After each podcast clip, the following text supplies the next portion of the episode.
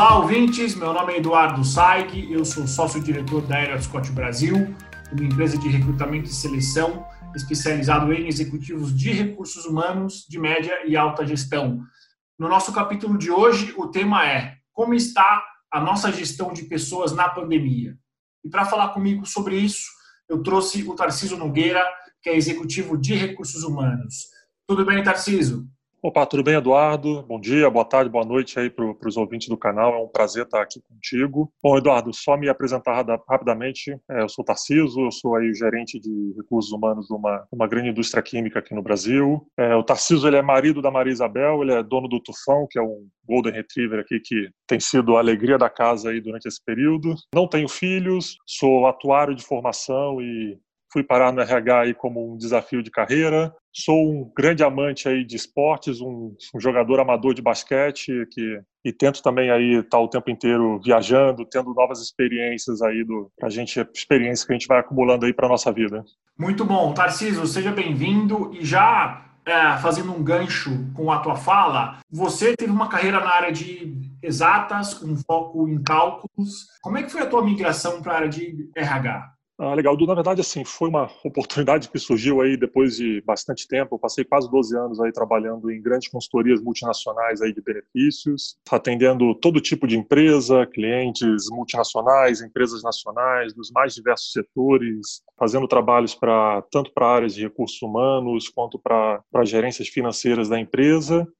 E depois de algum tempo trabalhando aí nesse nesse ramo, me surgiu um convite de um dos meus clientes da, que fazia parte da minha carteira para me juntar ao time de RH deles. E aí eu acho que esse momento para mim foi legal como um momento aí de uma de uma mudança de carreira e vamos dizer assim conhecer o, o outro lado do balcão. Então, para mim foi foi interessante porque complementou muito para mim aí o meu trabalho. Acho que o trabalho de consultoria ele traz um desafio bem interessante nesse envolvimento de diversos é, projetos estratégicos das empresas dos mais diferentes segmentos possíveis, muitos processos distintos ali de relacionados a benefícios, mas para mim sempre eu sentia falta de ver o e o dia seguinte, né? Eu ia lá, entregava uma recomendação para o cliente, até sabia como aquilo ali estava funcionando, mas eu não fazia parte daquele processo mais do dia a dia. Foi como passar a fazer parte da, da criação ali de um, de um bebê ali que eu tinha ajudado a criar. Foi bem legal nesse aspecto, foi um desafio grande que eu aceitei e que hoje não me arrependo nem um pouco aí da, dessa decisão e dessa mudança. Essa mudança ela é bastante comum para dentre os profissionais que trabalham em, em consultoria, seja consultorias de remuneração, de benefícios, treinamento e desenvolvimento. O grande desejo de alguns desses profissionais é justamente ver a continuidade do trabalho, é acompanhar o crescimento desse bebê, a, a infância, a adolescência, enfim, acompanhar o desdobramento. Né? Isso é bastante comum. Tarciso, por que depois de mais de 10 anos já trabalhando, você decidiu fazer um mestrado que é pouco comum?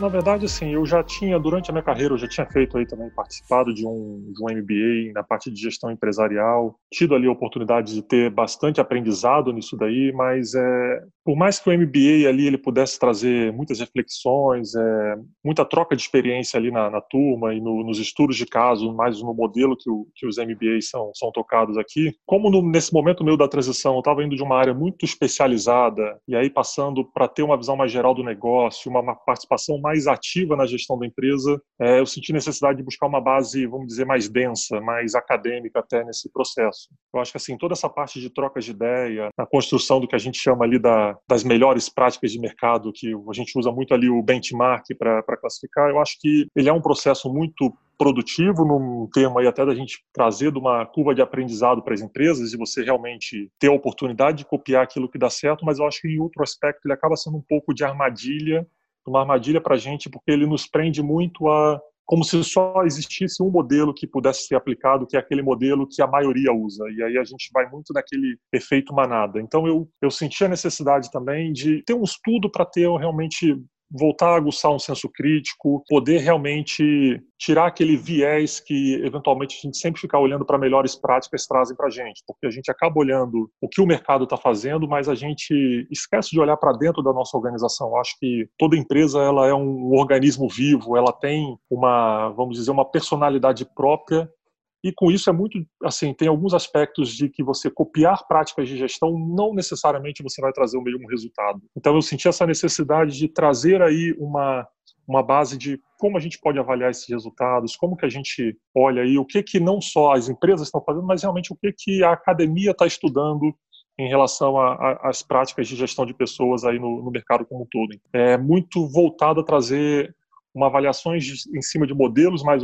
mais objetivos e dentro do mestrado e até na, no local onde eu fiz o meu mestrado, eles são muito voltados no uso de modelos econométricos para a parte de gestão das empresas, exatamente com, com, com esse intuito da gente refletir de uma forma mais objetiva as relações de causa e efeito e aquilo que são os efeitos moderadores dessa relação. É, a gente observa muito e muito dessas análises, quando a gente vai falar em análises de causa e efeito, que a gente vê muito às vezes no, no jornal, na televisão, para coisas mais genéricas, na, na, parte mais técnica ali de estatística, a chamada correlação espúria, que eventualmente duas coisas têm um comportamento que se acompanham junto, mas de fato uma, uma variável não explica de forma alguma a outra. O objetivo é mais esse, é avaliar realmente como que aquela, como que as práticas de gestão que a gente está usando realmente vão trazer resultado para a empresa. Então a gente pode fazer ali, ah, fazer um estudo e descobrir que empresas que têm mais colaboradores que são ativos no Facebook têm melhor produtividade. Isso pode ser que basicamente isso não tenha isso pode ter uma relação positiva, que realmente empresas com maior produtividade e lucratividade tenham mais usuários do Facebook, mas de fato uma coisa não tem nada a ver com a outra. Os fatores que vão explicar essa relação são completamente distintos aí nesse processo. Então, meu objetivo foi realmente aprofundar, até ter uma oportunidade de estudar, principalmente ali o meu curso de formação original, que eu sou da sou atuário de formação e é uma formação muito muito forte em estatística, foi realmente voltar e retomar um pouco esses conceitos e tentar trazer isso para dentro da área de, de recursos humanos. Interessante, Tarciso. E em linhas gerais, como você enxerga o atual momento do RH no Brasil? É, eu vejo muito isso, Edu, um momento de transformação da área de RH, tanto aqui no Brasil, como até seguindo aí o que vem acontecendo no mundo todo. Eu acho que é muito interessante também, quando eu tive essa oportunidade recente de estudo e nas conversas, tanto com, com amigos do meu, ciclo, do meu círculo pessoal, tanto como companheiros dessa turma dos estudos, que são pessoas que trabalham em médias, grandes empresas, também de setores distintos, de mais diversos níveis hierárquicos nas organizações, e mesmo com troca de ideias com profissionais de outras áreas, eu fico com uma, uma percepção de que a área de RH ela deixou se distanciar muito do negócio. É, as pessoas acabam tendo muito uma impressão de que os processos de RH estão conectados com os objetivos da própria área de RH e não da organização. Então, a gente passa a ser uma área que fica vendendo ali muita receita de bolo, mas nunca traz de forma concreta ali o benefício que aquilo, que aquela nossa proposta de processo, no fim das contas, vai trazer para a organização. Então eu vejo uma movimentação, eu acho que, em primeiro lugar, aí uma separação mais clara da operação de RH,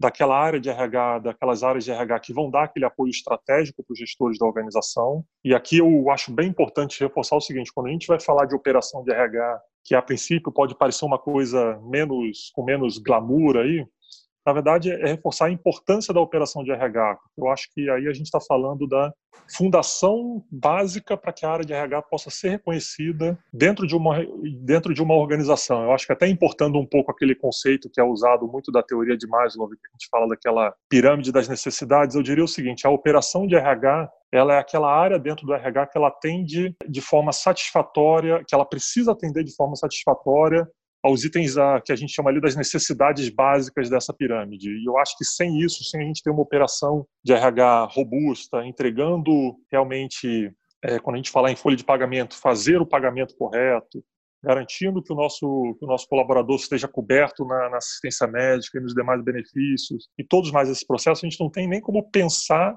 em alcançar as outras necessidades aí psicológicas e de satisfação pessoal dessa demanda, que é o que a gente vai alcançar aí sim com as áreas mais estratégicas de RH. E aí sim, nessa questão do, do apoio estratégico, é realmente um movimento, um movimento dos profissionais de RH para estarem mais próximos e mais dentro do negócio. Então, entender a necessidade de cliente e, vamos dizer, voltar para dentro de casa RH para trabalhar em um trabalho em conjunto com os especialistas de remuneração e benefícios, desenvolvimento, recrutamento, sistema de RH, que eu traduza aquela necessidade do meu cliente para que aqui dentro eu possa desenvolver e entregar um produto que realmente vai trazer valor, que vai trazer é, resultado para aquela área interna nossa.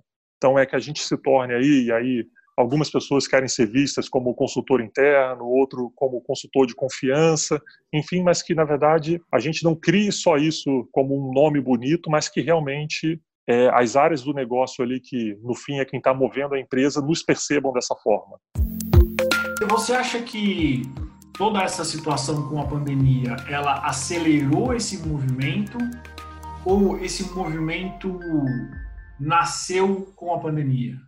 Eu acho que ele já era um movimento que ele já vinha antes da pandemia, por exemplo, eu posso citar o nosso caso interno aqui, a gente já vem nesse processo aí, já tem uns dois para três anos, realmente esse processo de transformação. Eu acho que, de fato, o que a pandemia escancarou é realmente a, a, necessidade que os gestores têm de uma área de RH parceira, de uma área de RH que eles realmente entendam o valor. Eu acho que a pandemia ela, ela mostrou muito, pelo menos aqui no ambiente onde eu posso ver, realmente como os gestores, por mais que coisas que a gente às vezes pensem que são básicas e que deveriam já ser claras para um profissional no nível de gestão, não, muitas vezes eles precisam realmente de apoio. Então, é, eu diria que ela acelerou o processo nesse sentido, porque ela desmontou tudo, toda aquela forma de gestão tradicional que boa parte dos gestores tinham, fez com que eles tivessem que mudar isso muito rapidamente. E eu acho que aí para isso realmente eles viram a necessidade de ter uma área de RH forte ali apoiando eles nesse processo, realmente é, dando um auxílio, ajudando, apoiando e ajudando o desenvolvimento deles nesse processo principalmente. Não dá para a gente falar de pandemia e produtividade. Eu acho que é, se tornou um tema recorrente nas reuniões e grupos de RH, seminários, pesquisas de opinião. A gente vem ouvindo falar muito do aumento da produtividade durante a pandemia. Na sua opinião, as pessoas realmente estão produzindo mais? Então, é, também tenho ouvido muito isso sobre essa questão de os profissionais estarem agora no, no trabalho remoto produzindo mais e eu venho refletindo muito sobre isso. Até dentro dessas reflexões, um dia eu, eu, no valor econômico, aí eu me deparo com a notícia aqui, que temporada de balanços, pandemia traz perdas recordes no trimestre. E aí aqui, pandemia prejudicou 62% das empresas até o fim de junho, diz IBGE. Fora que, se você for acompanhar outras notícias de jornais de economia, estão mostrando que grande parte das empresas estão apresentando resultados ruins agora, no fechamento do trimestre. Então, assim, como que a gente pode falar em estar havendo um aumento de produtividade geral nesse cenário? Eu acho que aqui a gente precisa conceituar bem o que é percepção individual e mesmo de gestores de uma melhora de desempenho, da, da performance individual do colaborador e do que realmente está gerando produtividade para a organização, porque senão a gente começa a misturar os conceitos e deixa e aí perde um pouco a questão de avaliar o que é o que é importante. É muito difícil eu, vamos dizer, de vender para um gestor que, pô, legal, peguei o feedback do seu time, todo mundo está produzindo mais. Ele fala assim para mim, pois é, Tarcísio, mas eu estou 30% abaixo da minha meta de resultado. Então, como que como que essas duas coisas conversam. E eu vejo muito aí um, às vezes um perigo nessa gestão aí, principalmente para essa gestão do, do RH, realmente é, você ficar se baseando muito só nas pesquisas qualitativas e principalmente na pesquisa qualitativa em que você acaba misturando ali o interesse do pesquisado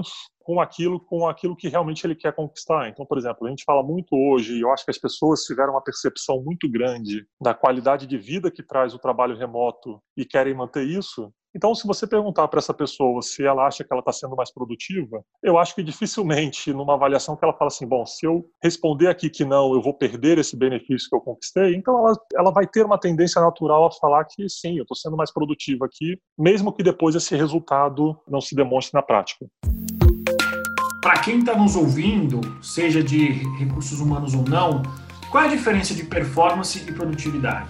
Na minha visão, eu, eu vejo aí quando, estamos, quando a gente fala de desempenho, performance, a gente está trazendo muito aí uma métrica individual de avaliação do colaborador. Então, a gente está tratando aí da execução das atividades do colaborador versus um plano pré-definido. Ou seja, o que, como, o que, de que forma ele está executando no dia a dia. Realmente é uma métrica do que eu espero dele versus aquilo que ele está entregando. E aqui sempre é um ponto importante a gente tratar muito que não necessariamente o colaborador ter ocupação significa que ele está sendo produtivo, porque ele pode estar fazendo uma coisa que está completamente fora ali do objetivo da organização. Eu acho que quando a gente está falando em produtividade e ela tem toda uma conceituação de literatura, a gente está realmente falando aí da capacidade de transformação, de geração de resultado da empresa e que ela pode ser medida aí de várias formas dependendo do que você queira avaliar. Então, é quando a gente traz muito a literatura que a gente vai pesquisar sobre produtividade, a gente se depara aí com uma, uma função de Cobb Douglas aí que foi definido em artigo, que é uma função que ela define a produtividade da empresa, de um setor ou do que quer que seja ali, de uma própria, de uma unidade da empresa, que ela é uma função que ela é um produto entre o capital empregado e aqui a gente quando a gente fala em capital empregado a gente está falando ali no dinheiro, no fim das contas, no dinheiro que o acionista põe no negócio e no trabalho. E trabalho a gente está falando aqui não só é, na força de trabalho, no quantidade de, de empregados que nós temos ali, mas de fato em todas as componentes que vão explicar aquela força de trabalho. É, a gente vai, quando a gente falar em trabalho, a gente vai falar em formação do nosso, do nosso colaborador,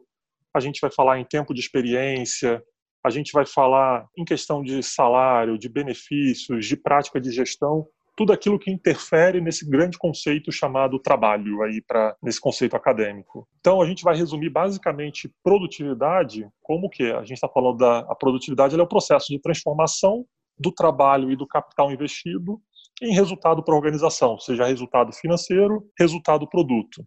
E aí também quando a gente vai pensar em formas de medir produtividade, aí vai depender muito do tipo de avaliação que a gente deseja fazer. Então, por exemplo, se a gente quiser comparar, e aí até mesmo comparar é, desempenho de gestão, por exemplo, de fábricas que produzem o mesmo produto, produtividade para a gente pode ser número de unidades produzidas ou tonelada de produto produzido por empregado é, alocado na produção. Se a gente quer comparar empresas distintas, a gente pode aí sim considerar o processo de transformação industrial, que aí a gente vai falar na, na, no total de vendas da empresa, é, menos o custo de insumo para a produção, eventual, eventualmente considerar até o custo também de pessoal nessa equação, também avaliar esse, essa transformação industrial pelo número de empregados e aí avaliar se faz sentido só empregado alocado na produção ou empregados do geral da organização. Então a gente tem vários cenários disso, mas assim, é importante a gente conceituar e realmente trazer um pouco mais essa base técnica da avaliação disso.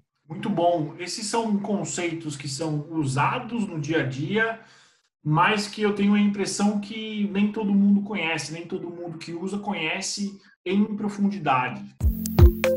Tarciso, eh, eh, nesse cenário, como que as empresas conseguem conectar os resultados individuais com os resultados das organizações? Essa é a pergunta de ouro, né? com certeza e, e, obviamente a gente tem aí obviamente que a gente sabe que a realização das atividades como eu disse lá no início na verdade a organização ela é um organismo vivo composta pelas pessoas que estão ali no dia a dia obviamente que o resultado do todo ele no fim das contas ele tem uma dependência da realização das atividades de forma satisfatória de cada um que está fazendo ali suas atividades, seja alguém que está direto na produção, seja alguém que está nas vendas, seja alguém que está ali no, nas atividades de apoio, RH, contabilidade, jurídico, IT e por aí vai. Vários estudos já fazem essa conexão de entenderem que eu acho que é, é de suma importância que o colaborador esteja engajado na execução da atividade dele para que isso tenha um impacto na produtividade geral, isso aí é diversos estudos das consultorias aí que, que fazem essas pesquisas de engajamento conseguem demonstrar de forma bem sólida que pessoal engajado traz resultado para a organização. E aí a gente realmente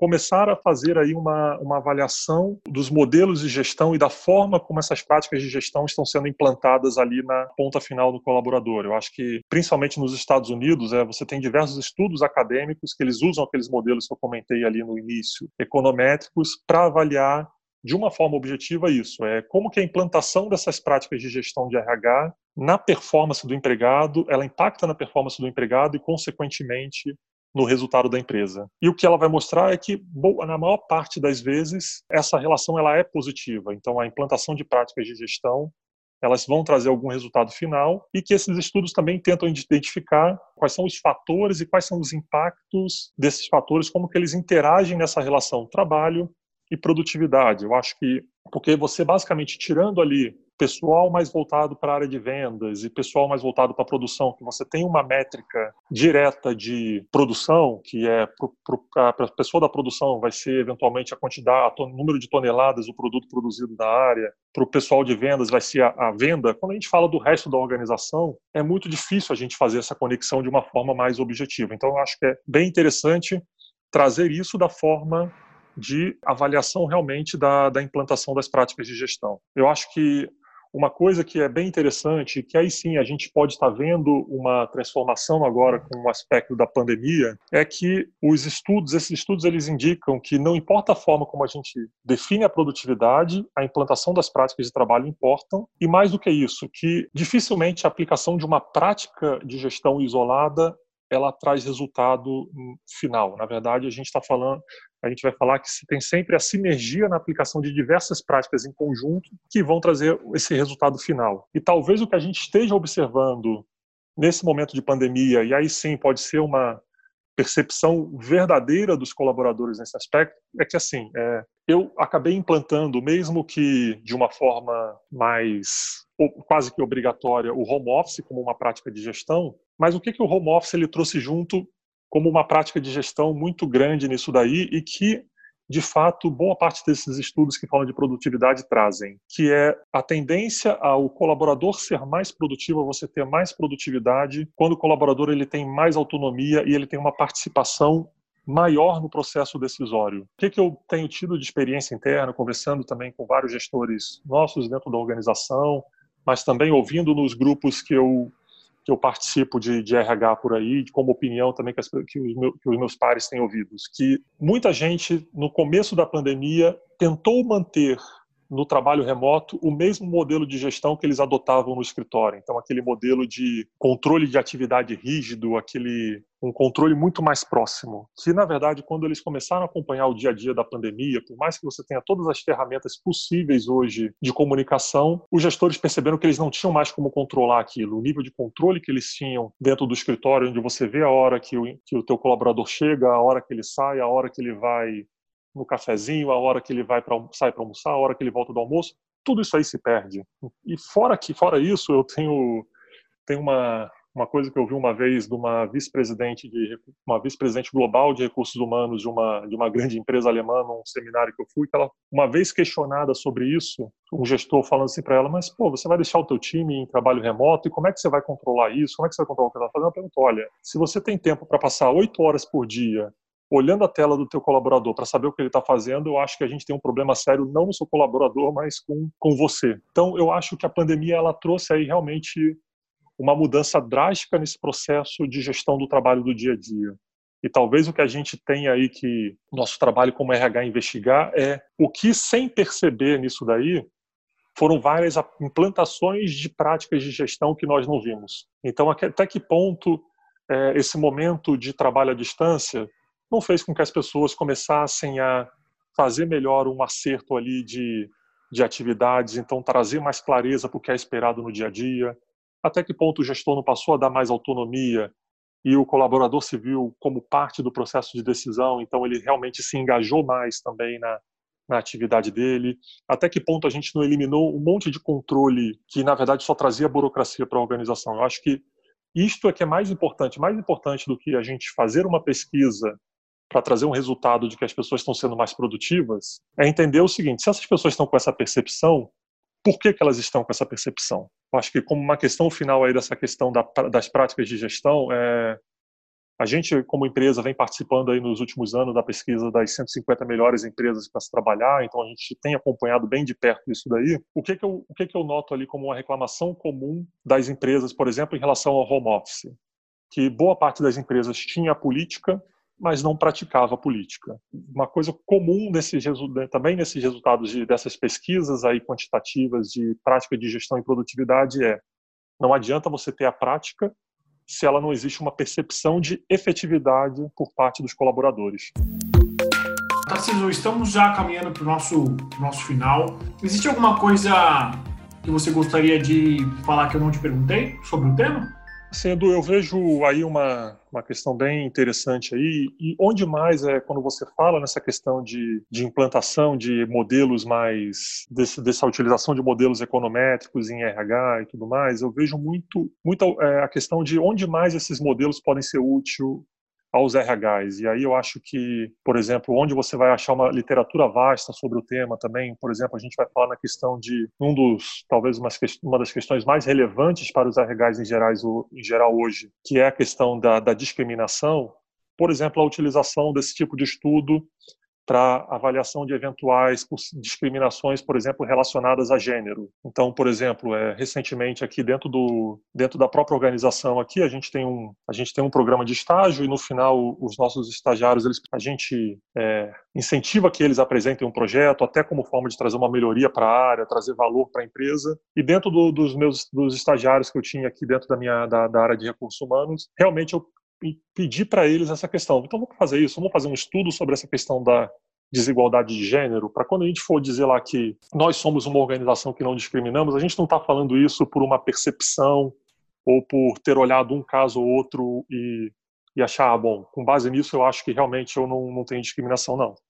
Fizemos um estudo técnico, levantamos dados, pesquisa, avaliamos aí a metodologias como do, sobre o tema, pegamos ali o artigo que trata de, de referência sobre esse assunto de discriminação e aplicamos essa metodologia dentro do RH para buscar um resultado. Então você passa mesmo a direcionar suas ações entendendo isso. Por exemplo, nesse caso de discriminação de gênero, uma coisa é identificar se eu tenho uma discriminação de remuneração.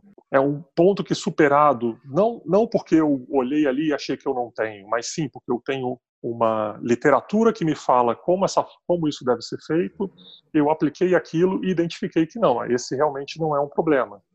E aí sim eu passar a avaliar, fazer um diagnóstico realmente com base em outros sintomas, fazer um diagnóstico mais completo. Então, é, eu acho que esse tipo de estudo é uma ferramenta que ajuda muito nesse aspecto. A nós, como gestores de RH, passarmos a fazer realmente uma avaliação aí do, vamos dizer, o nosso paciente empresa, é, realmente por vários sintomas, fazer um diagnóstico mais completo antes de propor um remédio. E não só avaliar aquele sintoma específico e propor um remédio que pode ser que aquilo não traga solução nenhuma. Então, eu acho que isso é, traz um valor muito grande para a área de RH, eu acho que quando você traz isso frente aos gestores da organização, passa a ser um fato, e, por exemplo, principalmente no meu caso aqui, que eu lido com uma matriz é, alemã, é, os alemães eles são muito, têm uma gestão muito baseada em fatos e é, talvez aquele extremo de contrafatos não há argumentos, então você passa a ter uma gestão factual e não uma gestão com base em olha, eu acho que eu tenho uma tenho uma percepção aqui, eu tenho uma ideia aqui que eu acho que é isso. Então você sai do achismo e vai realmente para uma coisa, para um, um fato mais concreto. Então eu acho que tem muito espaço em várias outras áreas de recursos humanos para você realmente implantar, é, não, desculpa, não implantar, mas avaliar a efetividade das suas políticas. Excelente, Tarciso. É, se você não trabalhasse com recursos humanos, o que você faria? Olha, hoje se eu não trabalhasse com recursos humanos, o meu próximo desafio aí de carreira seria empreender. Eu acho que realmente ter um próprio negócio, não sei exatamente o que, mas eu, eu buscaria ir para um, uma, uma carreira aí de, de ter um negócio próprio e gerir minha própria empresa. Ok, última pergunta, Tarciso. O que é recursos humanos para você? Eu acho que eu defino recursos humanos daquela forma como, como eu coloquei lá em cima, realmente ele tem que ser ali um, um conselheiro de confiança de todos os gestores da organização. Eu acho que o nosso trabalho como, como recursos humanos ele é exatamente como eu comentei, aquela função ali que a produtividade de uma organização ela é o produto entre trabalho é, e capital investido. Capital investido a gente não tem o controle, mas ali sobre o trabalho que são as pessoas nós, como recursos humanos, a gente vai ser ali o, o expoente dessa organização que vai realmente potencializar aquela força de trabalho, fazer com que aquela mesma força de trabalho ela consiga entregar o, maior, o melhor resultado possível para a organização. Então, eu acho que é uma conexão muito grande aí do realmente fazer essa conexão de pessoas realmente com ali o objetivo da empresa. Muito bom. Tarcísio, quer deixar um último recado para os nossos ouvintes?